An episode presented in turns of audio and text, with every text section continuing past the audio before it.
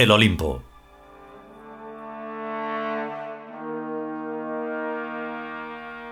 Vigésimo capítulo. Primera parte.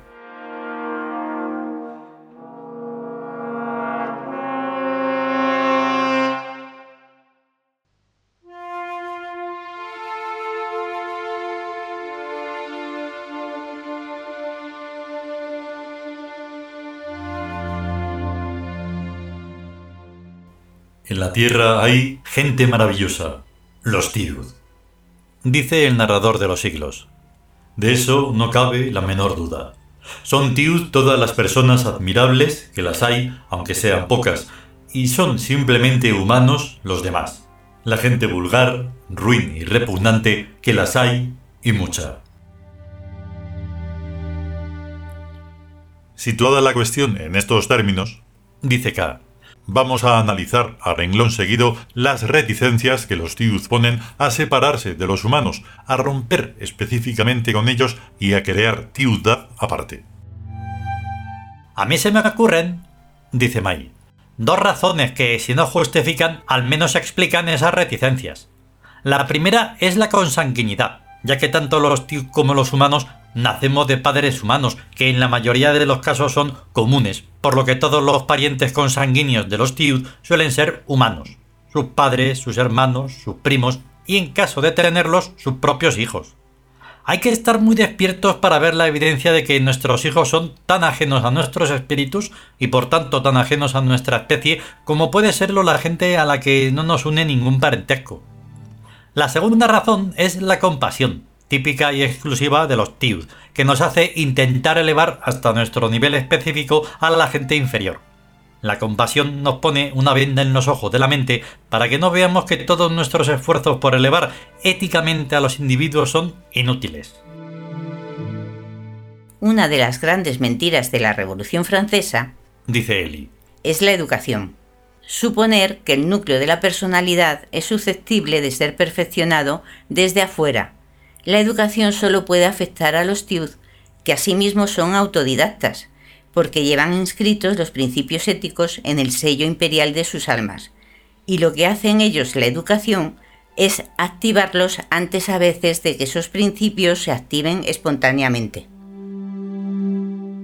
Pero el alma del humano neto carece de ese sello imperial que imprime Birk en sus ciudadanos, y, por tanto, a los humanos netos la educación los deja fríos, otra cosa muy diferente es la instrucción, que esa sí afecta también a los humanos, porque esta se trata solo de un amaestramiento semántico, pero no confundamos a ambas.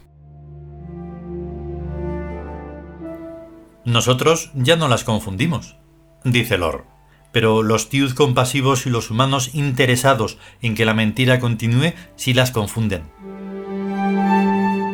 La mentira quiere hacernos creer que todos somos iguales explica acá, a pesar de que es evidente que no lo somos, ni física, ni psíquica, ni intelectualmente, y mucho menos aún en la presencia o ausencia de espíritu en el sujeto, definiendo al espíritu como un principio activo. Lo característico del espíritu es la creación. Lo característico de las almas sin espíritu es la repetitividad y la imitación. Los humanos son seres repetidos en grandes números, pero en cambio, los Tiud somos totalmente diferentes cada uno de todos los demás, aunque con la capacidad de seres únicos.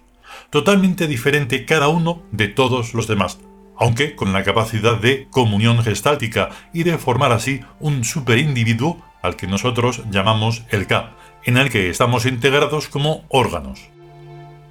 En el cristianismo a el K se le llama el cuerpo místico de Cristo. Buena observación, Mai. Dice K. Y esto nos recuerda lo que ayer decíamos acerca de que el imperio ha sembrado sus doctrinas en toda la extensión del tiempo. Incluso hasta el cristianismo más fervoroso y menos observador se da cuenta de que, en la práctica, el cuerpo místico de Cristo no está ni muchísimo menos constituido por toda la humanidad. A menos de tener que confesar, dice Lor, que la mayor parte del cuerpo místico de Cristo está podrido y repleto de células cancerosas de lo que resultaría un cuerpo místico bastante enfermo. Dice Tella. El cristianismo es una religión bastante antigua que ha tomado sus doctrinas de otras religiones más antiguas.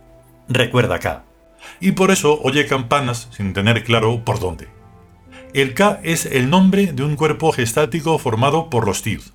Y no digo por los Tiud de todas las épocas, porque en todas las épocas siempre somos los mismos. Como partes orgánicas de una misma entidad, todos los Tiud nos influimos mutuamente en nuestro común destino y en la vida misteriosa que nos anima y que en cada uno de nosotros es la clave de sus actos, obras y comportamientos.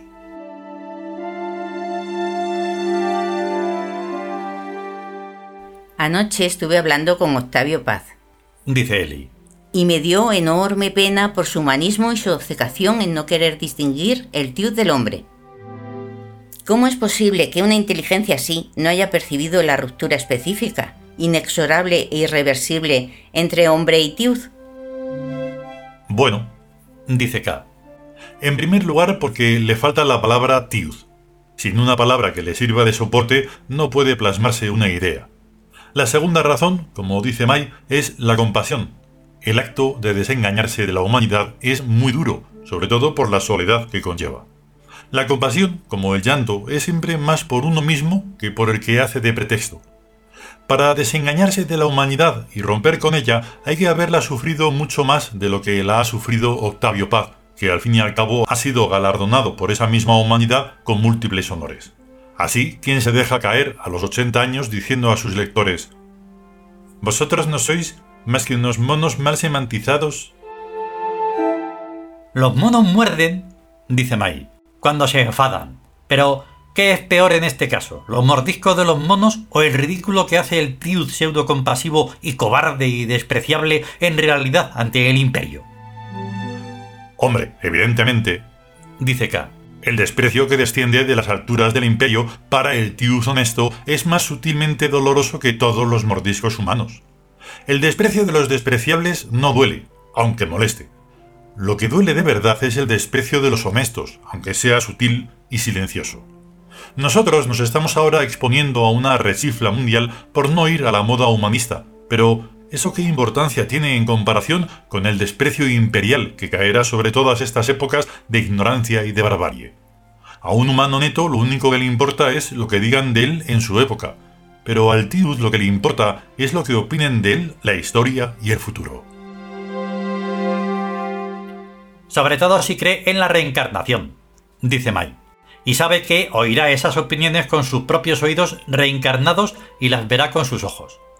El mejor ejemplo lo tenemos en ti mismo, que fuiste Jesucristo y ahora no solo te avergüenza de lo que entonces hiciste y dijiste, sino que en él te vituperas a ti mismo llamándote patán, listillo y satanás, y te sientes personalmente responsable de todas las maldades cometidas por el cristianismo y por la cristiandad a la que tú diste el origen.